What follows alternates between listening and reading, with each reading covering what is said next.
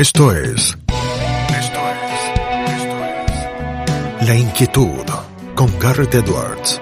El lugar donde hay más preguntas que certezas.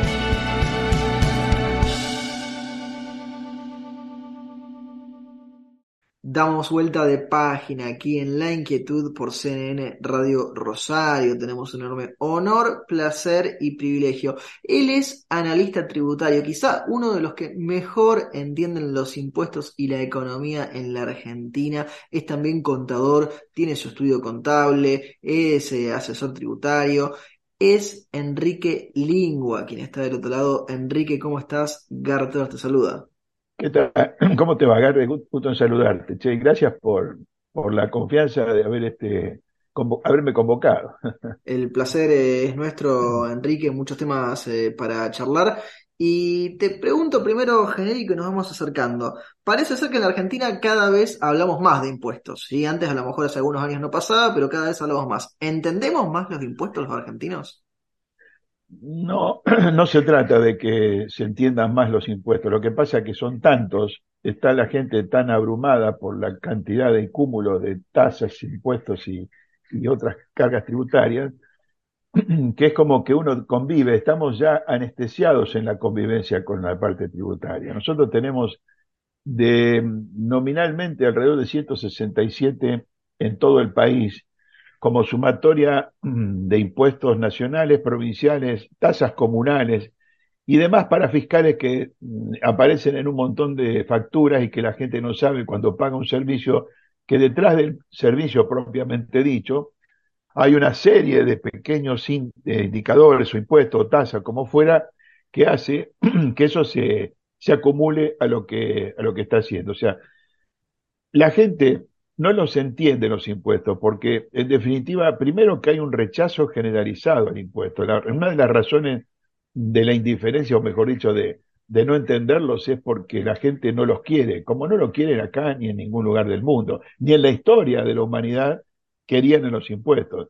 Tampoco lo querían los judíos cuando le cobraba Mateo los impuestos, este, tampoco lo querían, y estamos hablando de hace más de dos mil años, ¿no es cierto?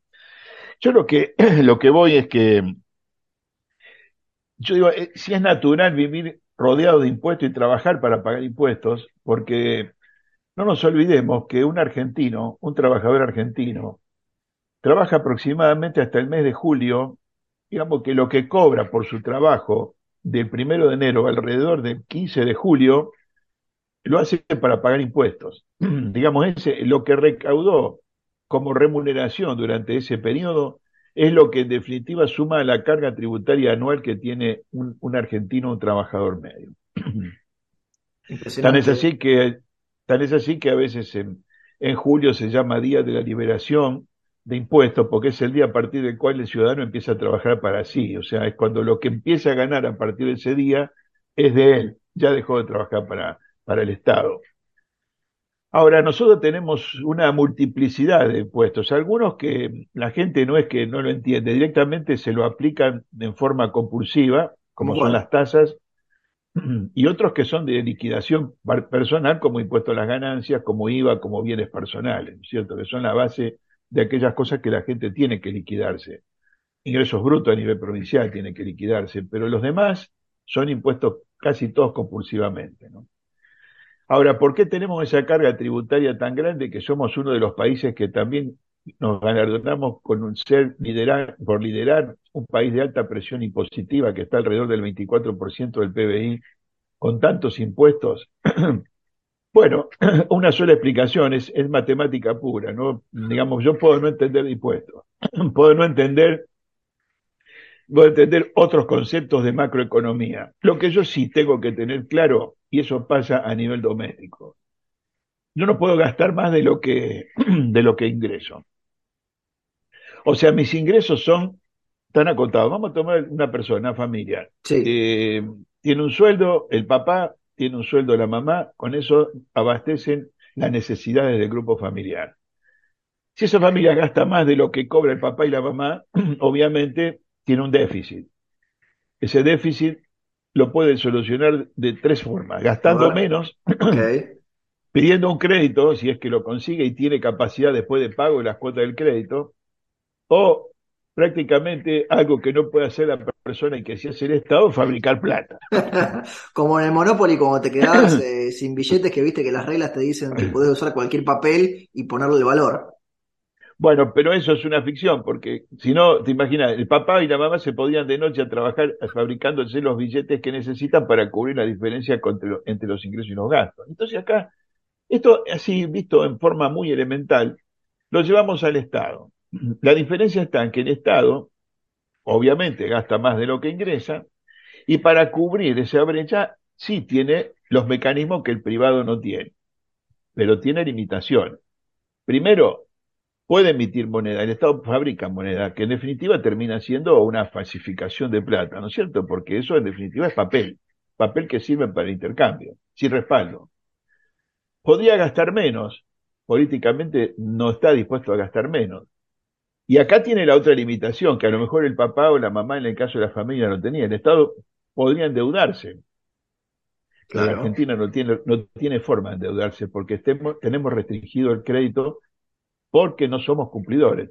Estamos mendigando que nos den crédito en el Fondo Monetario, estamos mendigando que nos renueven obligaciones y fíjense ustedes que de a puchito van entrando este dinero al Estado. Ahora, Pregunto, la pregunta elemental es esta. El papá y la mamá tenían una posibilidad adicional para poder aumentar los ingresos, que era hacer otros trabajos adicionales, conseguir changas, un, laburito, extra, si bien ya tenían su laburo de tiempo completo cada uno de los dos, eh, van y buscan algo part-time en otro lado o, o se buscan algún contrato, lo que sea. Bueno, eso la familia lo puede hacer. El Estado podría hacer lo mismo. ¿Qué quiere decir el Estado? No se va a buscar otro trabajo, pero podría promover el ingreso de dinero extra que proviene fundamentalmente de las exportaciones y no poner límites o restricciones a lo que podría ser ingreso de divisas que generaría un poco la, un paliativo para el déficit. Entonces la pregunta que nos hacemos es, ¿por qué hay restricciones a las exportaciones? ¿Por qué ponemos cupos? Como el caso de la carne, por ejemplo. ¿Por qué le ponemos restricciones? ¿Por qué le ponemos retenciones? Que si bien es cierto que el dinero de las retenciones lo están usando para pagar el gasto, y limitamos la venta al exterior de algo que nos genera divisas y genera ¿Cómo, se justifica eso, Enrique? Porque digo, uno entiende, si bien puede no compartirlo, que haya restricciones a las importaciones. Uno, uno a lo mejor no lo comparte, uno a lo mejor ideológicamente incluso cree que es equivocado, pero puede entender la lógica de eso. Ahora, ¿cuál es la lógica de ponernos un cepo a lo que sale en vez de lo que entra. Es inexplicable, porque el tema de la carne, lo tomo como ejemplo, en su momento, y no es de ahora, ¿no? Ya son políticas viejas, se restringió la, venta al exterior de todo tipo de carnes para que la gente en el mercado interno no sufriera eh, un aumento desmedido del nivel de precios que, con, con el cual este afrontaba el gasto. Realmente no funcionó. No lo hicieron inteligentemente, porque si tomamos lo que hizo Uruguay, que siempre da ejemplo en muchas cosas, el consumo más popular que tenía, que era el asado, no se exportaba, con lo cual no aumentó el precio del asado. Y los precios internacionales de los otros productos que se vendían aumentaron, pero bueno, si se limitaba el consumo interno de esos productos especiales que son vendidos como la, carne de mayor calidad, bueno, la gente lo, habría sustituido por otra cosa. Acá le aplicamos eso. Después cerramos, eso implicó que si vos restringís la exportación de carne, restringís el trabajo, y hubo frigoríficos que cerraron. Mm. Frigoríficos que cerraron que dejaron mano de obra gente sin trabajo. Y yo no entiendo ese tipo de... Eso es lo que me cuesta entender, porque vos me hablas de una lógica. No existe una lógica. Claro. Si uno dijera cuál es la lógica ¿Cuál es la lógica por la cual yo puedo restringir la venta al exterior de un determinado producto porque falta en la Argentina? De acuerdo. Pero no falta en la Argentina el producto. Eh, entonces, la realidad es como el tema del trigo. Restringo el trigo para que no aumente el pan. Y yo preguntaría si el pan aumentó o no. y parecería ser que sí. Pero por supuesto, porque no es el factor que, el Estado cree que hace, son medidas que tienen una caratura, caraturadas como populares o populistas, pero el efecto que tienen sobre la población es cero, al contrario, es, negativo. Yo, por ejemplo, políticas del Estado de, en materia de control de precios. está demostrado la historia del control de precios desde no sé cuántos cientos y miles de años que no funcionó nunca. Sí, por lo menos como el famoso libro ya más de 4.000. De lo que se conoce. ¿Y por qué no hay control? ¿Por qué el, tema del control de precios no existe? Porque si yo le restringo el precio de venta y por otro lado el que fabrica y la cadena comercial que tiene que, elaborar todo el proceso, le siguen aumentando los costos y resulta que yo le pongo tope al precio final del producto, lo que le estoy haciendo es decir, mira, vos vas a vender sin ganar. ¿Qué hace la gente? No vende. No, no y produce, entonces Pero hay desabastecimiento porque la gente no vende a pérdida. Es una ficción ese tema. Yo siempre digo que esos acuerdos de precios, que le han puesto un montón de nombres distintos, ahora se llama precios justos, después hubo precios cuidados, cualquier nombre. Eh, hay como una, digamos, una presión de determinada, eh, del Estado de determinado grupo de empresas que a esos productos le pongan un tope. Pero lo que no le dicen que no tienen tope son otros productos, que son los que aumentan mucho más que lo que, que lo que debe aumentar en términos generales. Con lo cual la inflación sigue retroalimentándose. A mí lamentablemente me parece que, eh, no sé, pasar de un, extremo a otro en forma abrupta podría ser contraproducente. Un péndulo en, Argentina, ¿no? De un lado bueno, a otro. el movimiento, sí, nosotros somos pendulares, ¿no? No, no tenemos una política de Estado coherente, eh, tenemos caprichos, eh, decidimos no hacer cosas porque la hizo el otro, entonces como el otro la hizo, no sé si está bien o está mal, pero no la, yo no la quiero replicar. Cuando jugamos así, cuando jugamos con ese, es un péndulo, pero está amañado a cuestiones ya ideológicas, a cuestiones de, digamos, que no tienen una, razón fundada en por qué se hacen, sino que son cuestiones políticas. Tomo el caso de los aeropuertos, ¿no? Para decir algo. Volver a tener monopolio de aerolíneas argentinas y cerrar la posibilidad de aeropuertos alternativos como teníamos en Buenos Aires, que permitió el desarrollo de otras líneas aéreas de bajo costo que permitía competencia y permitía mayor movilización de gente por vía aérea. Sin embargo, lo cerramos, cerramos San Fernando. Caso anecdótico, yo llegué a viajar a Chile por el precio de lo que salía un bus en ese momento en la Argentina cuando estaba permitido.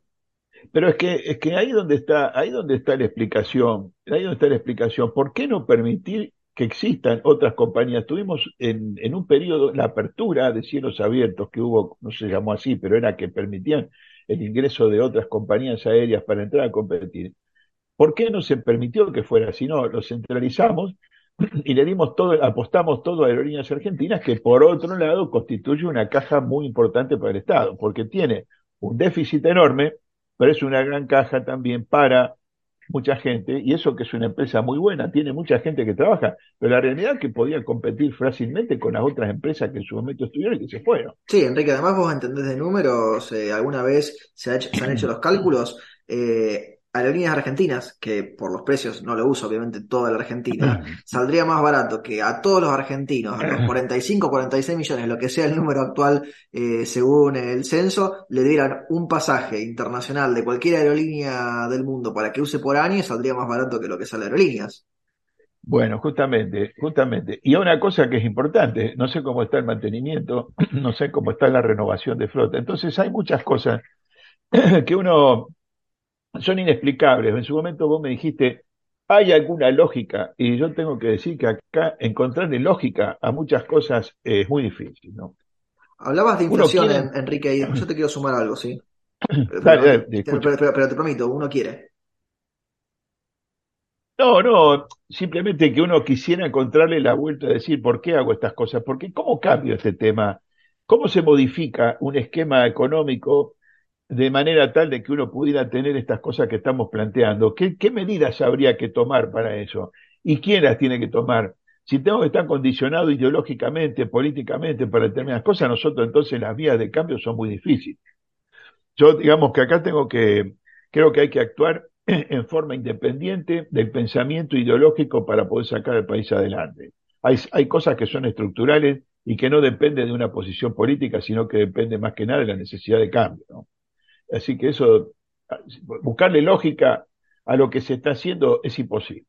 Decías, Enrique, inflación, que es eh, una de las palabras eh, mágicas. Eh, y como experto en tributos, imagino que debe acompañarte siempre en el análisis en la Argentina. ¿Cómo está el tema de los ajustes por inflación, esa discusión? Porque digo, es muy difícil analizar lo económico en la Argentina en el largo plazo o incluso en el corto, ¿no? Con la inflación que tenemos. Bueno, encontrarle una explicación a, las, a los ajustes por inflación vigentes en Argentina y, y trasladarlo, transmitírselo al, cliente, al empresario, es muy difícil. Solo tenemos un ajuste por inflación contable, que es el que se realiza bajo técnicas profesionales para llevar los resultados históricos de las empresas a números que son comparables en un, en un contexto inflacionario. Esos a veces, los resultados históricos dan cifras enormes que cuando uno la convierte por ajuste por inflación contable, se revierte o cambia muchísimo y la gente no se lo no explica por qué. Y hay que entender que el nivel de exposición que tiene una empresa a la inflación, a través del mecanismo del ajuste por inflación, se corrige para que los resultados sean reales y que no se distribuyan utilidades que son ficticias, que terminan siendo distribuciones de capital de las empresas. Mm. Eso tiene una lógica, eso sí tiene lógica. Pero por otro lado está el ajuste por inflación impositivo, que es el que permite, debería permitir correctamente el ajuste del resultado impositivo al a la realidad para no pagar impuestos sobre ganancias que no existen. Porque acá también tenemos el problema de que ¿por qué existe el ajuste por inflación impositivo? Porque se necesita corregir el resultado histórico en algo que sea, eh, digamos, real medido con la capacidad contributiva de la empresa y no que es una cifra que no tiene nada que ver con la realidad. Eso ha sido muy, un tema muy controvertido. Hoy está vigente la deducción del ajuste por inflación impositivo, pero hemos tenido periodos no muy lejanos, de unos años atrás, donde se, se permitía, pero computarlo en tres años, computarlo en seis años, el saldo a favor de la empresa. Pero la realidad es que no tendría que ser computado más que en el año ese. ¿Por qué? Porque el ajuste por inflación impositivo lo que me lleva es a pagar impuestos de, dentro de todo por una cifra real, por una ganancia real que tuvo el empresario. Sí, sí, no por los valores eh, que aparecen que no se ajustan en definitiva a la realidad detrás de todo, ¿no? Pero, pero, no es, pero no es el mismo procedimiento. Y esto que quede claro, porque por ahí también es difícil transmitirlo. El procedimiento de ajuste por inflación contable, que yo dije antes, que era para modificar el resultado de un balance y llevarlo a valores reales, es diferente el procedimiento al impositivo. O sea que contablemente, los contadores, mejor dicho, más que contablemente los contadores, tenemos que elaborar dos ajustes por inflación, el contable y el impositivo. Y una vez que tenemos los resultados, explicarle al empresario y explicarle por qué un número que históricamente daba tanto se convierte en otro número menor, en muchos casos, en el caso contable, y después, ¿cómo hago para pagar impuestos partiendo de una utilidad histórica nominal convertida en una cifra un poco más real por el ajuste por inflación?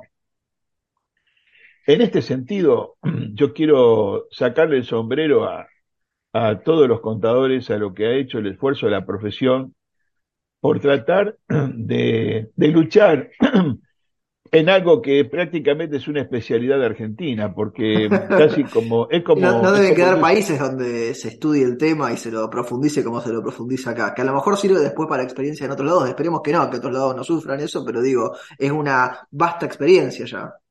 Probablemente, probablemente eh, pasó cuando cayó el muro de Berlín, allá por la década del 90, eh, los países que habían estado dominados por la Unión Soviética eh, que empezaron a trabajar libremente en el, campo de la libertad económica, se encontraron con que tenían altas tasas de inflación.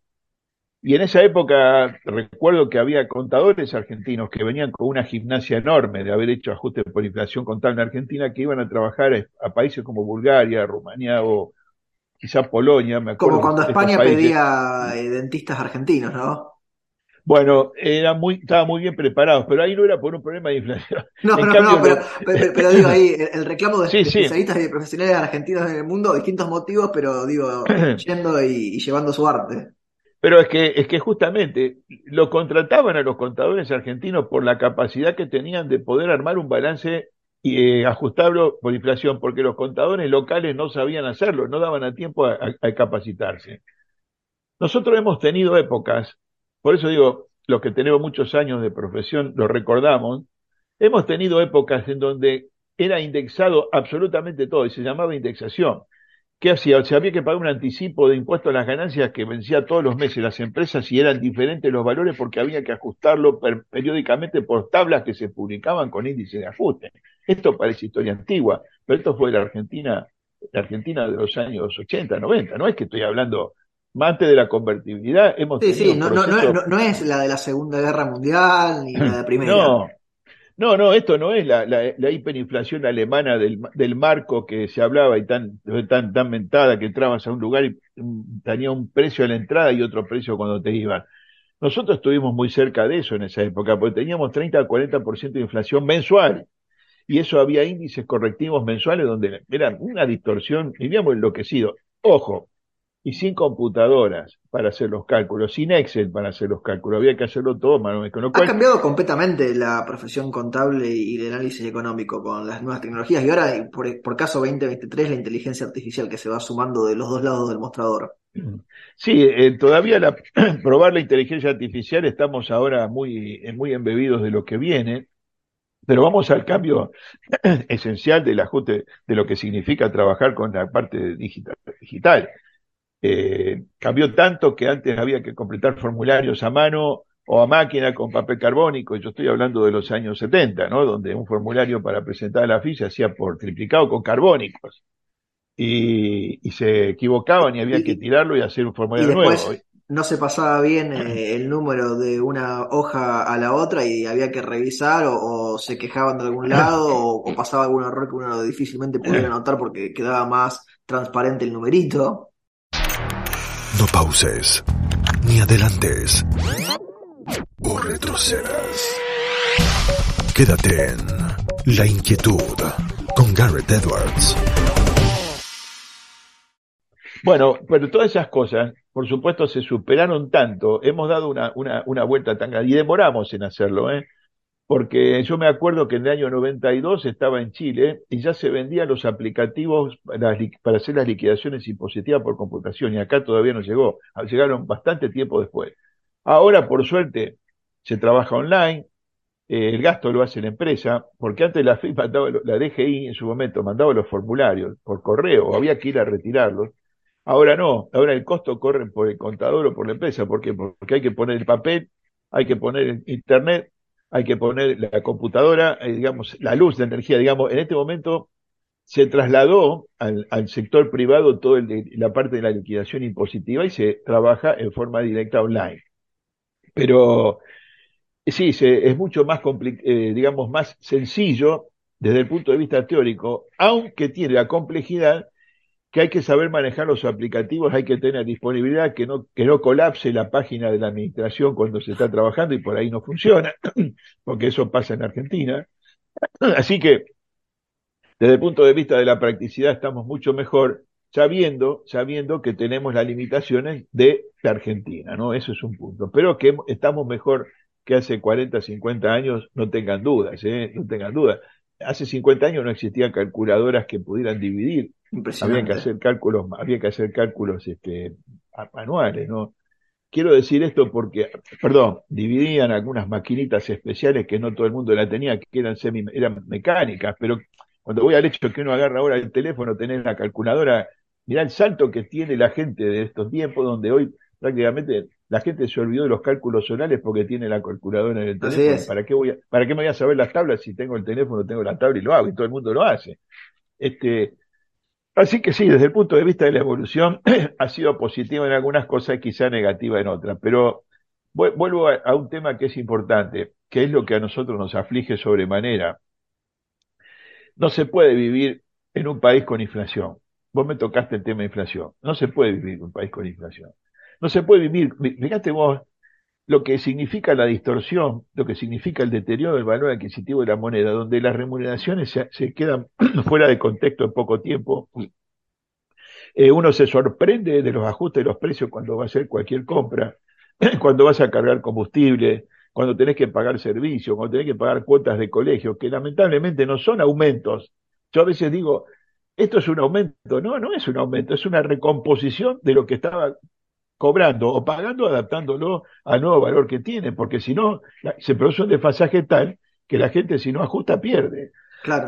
Con lo cual, Pierde y, se descapitaliza, como nos explicabas antes cuando estabas haciendo ahí la diferencia con los repartos de los dividendos. Con un ejemplo, digo, eh, pierde, pierde y va perdiendo cada vez más capital hasta que se puede quedar en cero si no lo reajusta. Es que lo que pasa es que nadie está dispuesto a perder, ni a una persona que trabaja, pero el problema está que el trabajador, los profesionales quizás están a la cola de eso porque no tienen un sindicato, tienen que tener, este, digamos, es más difícil la recomposición. No es que no se pueda hacer, pero es más difícil. Los trabajadores tienen gremios o sindicatos que están tratando de mantener el poder adquisitivo del salario, ¿no? Entonces, eh, también acá hay un tema importante, ¿no? ¿Cómo se corta esta espiral inflacionaria? ¿Dónde está el, el, el inicio del problema como para decir, no tengo ¿Qué corto primero para cortar todo el proceso de la inflación?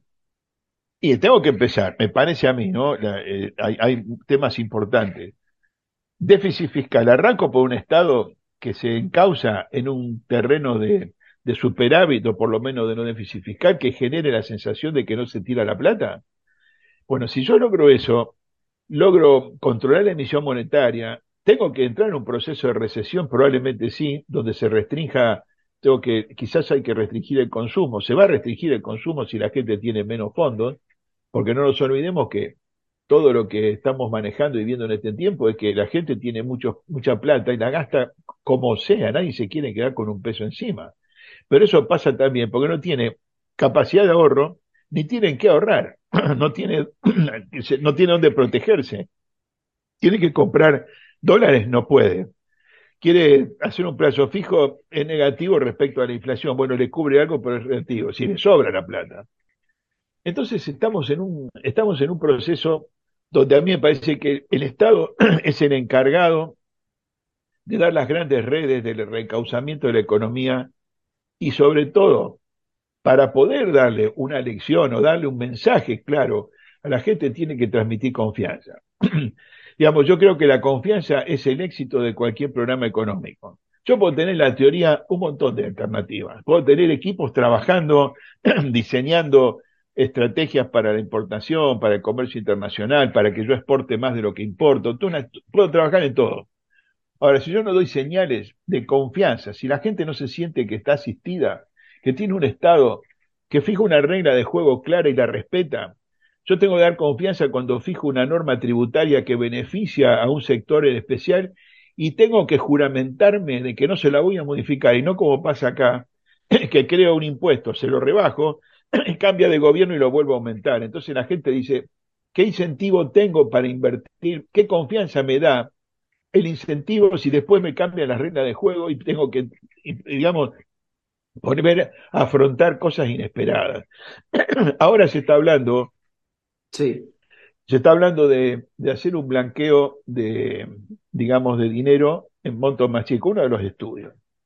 En algún momento, cuando se hicieron otros blanqueos llamados sinceramientos, se prometió que el dinero que provenía de ese blanqueo iba a pagar menos impuestos a los bienes personales. Y se mm. iba a reducir paulativamente el impuesto a los bienes personales hasta convertirse en cero. Un impuesto que existe en muy pocos países. ¿Qué pasó? la gente sinceró, blanqueó. Cambió el gobierno y ¿qué hizo? Al revés de lo que se había prometido, se aumentaron todas las alícuotas y empezó a crecer vertiginosamente el impacto impositivo sobre las tenencias exterior. Entonces se desalentó la posibilidad de que la gente pudiera invertir ese dinero. La gente entonces tiene dinero en el exterior, declarado por el sinceramiento. ¿Lo trae al país? no lo trae. Es muy simple, ¿Por qué no lo trae? Primero porque acá lo tiene que ingresar a un valor distinto a lo que vale si tiene dólares a un valor distinto. ¿Por qué? Porque como no hay mercado único de cambio, está, hay 20 tipos de dólares, pero fundamentalmente está el dólar de la, digamos, este oficial. Si yo tengo 500 mil dólares, un millón de dólares en Estados Unidos, lo quiero traer acá, no son 500 mil dólares, un millón de dólares crocantes de billete con la cara grande de Franklin, van a ser billetes que se van a convertir en pesos argentinos a, a 200 y pico pesos, el valor que tenga el dólar oficial. Sí, nadie quiere eso. Y, pero, ya, pero no puede ser que yo pierda por la conversión porque se me genera esa brecha enorme que está como el 90%, me genera ya de por sí un desaliento para traer ese dinero acá. Por otro lado, ¿en qué lo voy a invertir?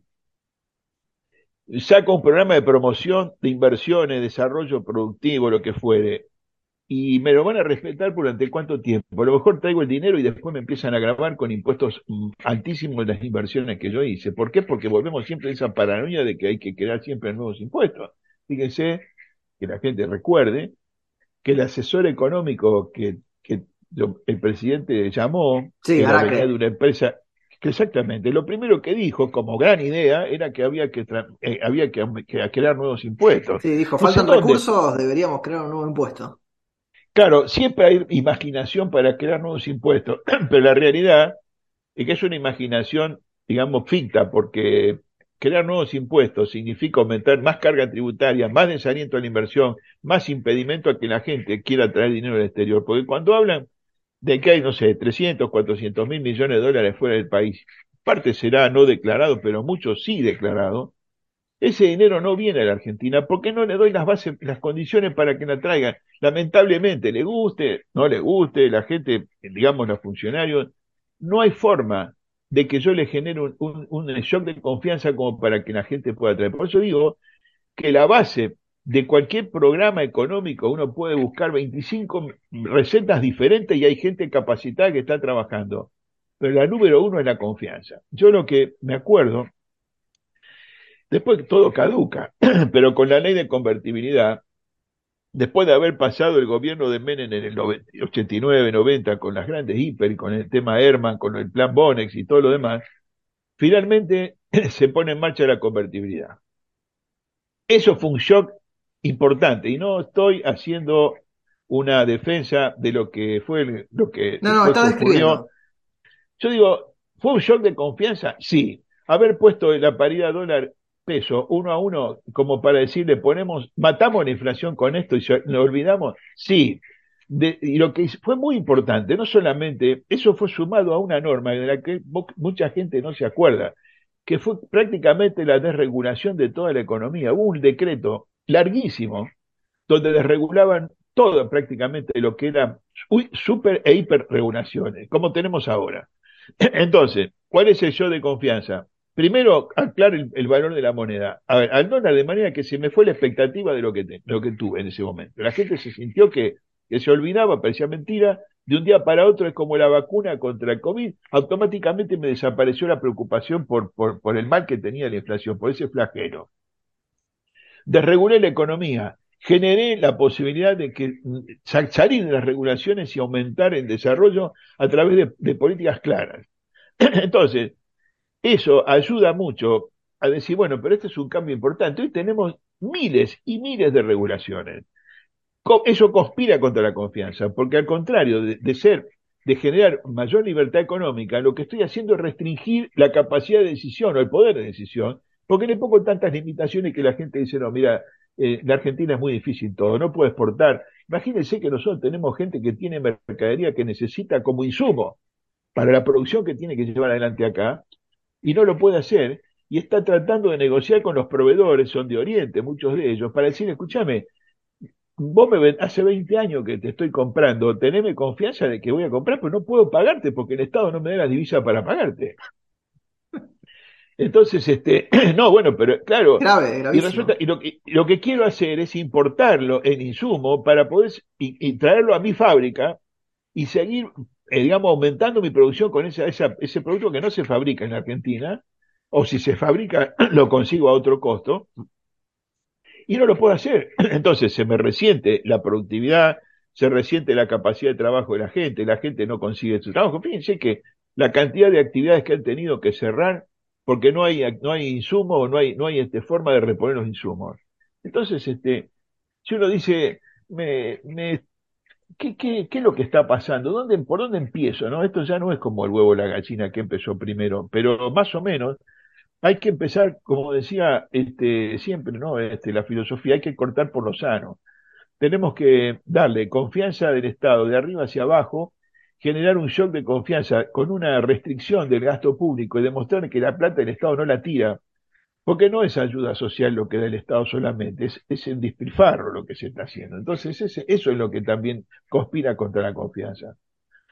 Entonces, este, cuando uno ve que hay movimientos sociales que salen y marchan, y que uno le pregunta, que, a los cuales el Estado subsidia, y que uno le pregunta, escucho a periodistas que le consultan, y dice, ¿usted por qué vino acá? Vengo, no saben por qué van. ¿Cuál es tu trabajo? Mi trabajo es que me pagan por mes tanto por marchar tres veces por mes, este, para hacer tres marchas por mes. Marchas para que no se me llaman para que venga a marchar y yo voy a marchar. Eso es despilfarro. Mm. Digamos, porque una cosa es ayudar al necesitado, que la gente que está sin trabajo, por la causa que sean, eche la culpa a quien fuera el presidente anterior, siempre tenemos excusa. Pero la realidad es que cuando me enfrento a, lo que yo hago con la plata que le saco el que produce y que paga impuestos para pagarle a gente que no sabe para qué va a marchar y cuyo trabajo es solamente ir a cortar rutas, entonces es complicado el tema también, ¿no es cierto?, desde el punto de vista de la estructura. Muy. Enrique, ese es otro factor que nos diferencia en el resto del mundo como el dulce de leche. Yo no creo que tengamos en el mundo que haya ejemplos iguales. ¿no?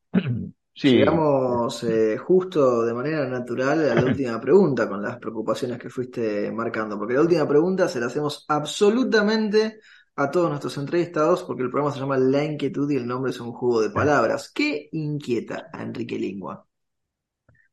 Eh, bueno, yo eh, le voy a cambiar, le voy a agregar, lo voy a hacer en plural. ¿Qué nos inquieta? ¿Qué, qué cosas nos inquietan o me inquietan? El primer punto creo que es un común denominador para, para todos es la inseguridad. Vivir en un país que no hay seguridad personal es muy complejo. Vivir en un país en el cual este, tenemos que estar cuidándonos de cuando uno anda por la calle es muy complejo. Y lo digo todavía mucho más para quienes viven en una ciudad como Rosario, que está siendo motivo de una inseguridad mucho más grande que en otros lugares del país. Punto uno. Y me preocupa mucho el futuro porque no veo que se estén tomando las medidas que se tienen que tomar justamente para que ese futuro se pueda corregir y de alguna vez por todas tengamos un futuro floreciente y el futuro que todos esperamos. Yo lo que Digo, ¿por qué hago este comentario? Porque yo creo que tenemos que tener conciencia de algo. Y uno recién en toda la charla que tuvimos previa contigo, yo no quise llegar a esto que me lo reservé para ahora. Todo lo que está pasando nos marca que estamos viviendo una tragedia. Hay que tener conciencia de que lo que está atravesando la Argentina es una tragedia. La queremos tapar, la queremos desdibujar, como sea. Es una tragedia donde tuvimos miles de muertos por, por, digamos, por caprichos de tipo sanitario, como fue el tema del COVID. Y eso es una tragedia de la cual mucho nadie quiere hablar y es como que se tira todo debajo de la alfombra. Pero tenemos la tragedia de la, de la vida sin seguridad económica, porque cuando hablé de inseguridad hablé de inseguridad personal, pero no tenemos seguridad económica. Entonces la gente se va del país o quieren irse del país. ¿Por qué? Porque no le ofrece perspectivas de vida de ninguna naturaleza. Es terrible. Entonces, este, en una época decía, este, ojo, que tenemos el témpano enfrente, ¿no? Yo como un, digamos, el vigía del Titanic, tratar de advertirle al capitán que, que, digamos, tenemos el témpano. La realidad, creo que nosotros le pegamos al témpano y vino una persona como el salvador de la economía, que él dice que es un mago, y yo creo que no es un mago, sino que entró para sacar con un balde el agua que está entrando a Titanic, pero el Titanic se está hundiendo. Me parece a mí que lo que tenemos que tomar conciencia es que de una vez por todas los caprichos de la política tienen que terminar con la grieta y ponernos de acuerdo en un plan de restablecimiento, en un plan nacional donde se agrupen todas las fuerzas políticas y se fijen 10, 20, 30 pautas que son las que el país necesite, que seamos coherentes y consecuentes, cualquiera sea quien gane. Entonces, ¿qué me inquieta? Me inquieta también que hay una grieta política que creo que es el principal obstáculo para poder llevar adelante lo que el país necesita, que es sentar las bases para un país con desarrollo, un país productivo, un país que aproveche los recursos que tenemos, que estamos plagados de recursos naturales, somos uno de los países que tenemos el privilegio de tener de todo, y parece mentira, no los explotamos. A nosotros en el mundo nos deben mirar como, viste, esa, una mina inexplotada, una mina que está floreciendo y saca oro por todos lados, y nosotros lo dejamos y lo miramos. Entonces, este, somos muy apetitosos para el resto del mundo en la Argentina, pero los que estamos adentro, o los que dirigen a los que estamos adentro, están trabajando mirando para otro lado. Eso me inquieta, y eso es producto de esta grieta que se ha fabricado, que es una falsa, es una mentira, pero la verdad que es lo que hoy tenemos, y entonces eh, eso también me inquieta. Y me inquieta por último, me inquieta por último, por eso lo hice en plural, la hipocresía me inquieta la falta de sinceridad de la gente, de los políticos fundamentalmente, que se han acostumbrado a engañar a la gente con una liberalidad, una, son caraduras directamente, con mucha liberalidad, engañan a la gente, les mienten a la gente, le dicen cosas que no son ciertas, y hay un sector importante que le cree. También me preocupa porque esa falta de moral para ser hipócrita es una de las cosas que también conspira con Argentina. Un día tenemos que ser sinceros y dejarnos de mentir.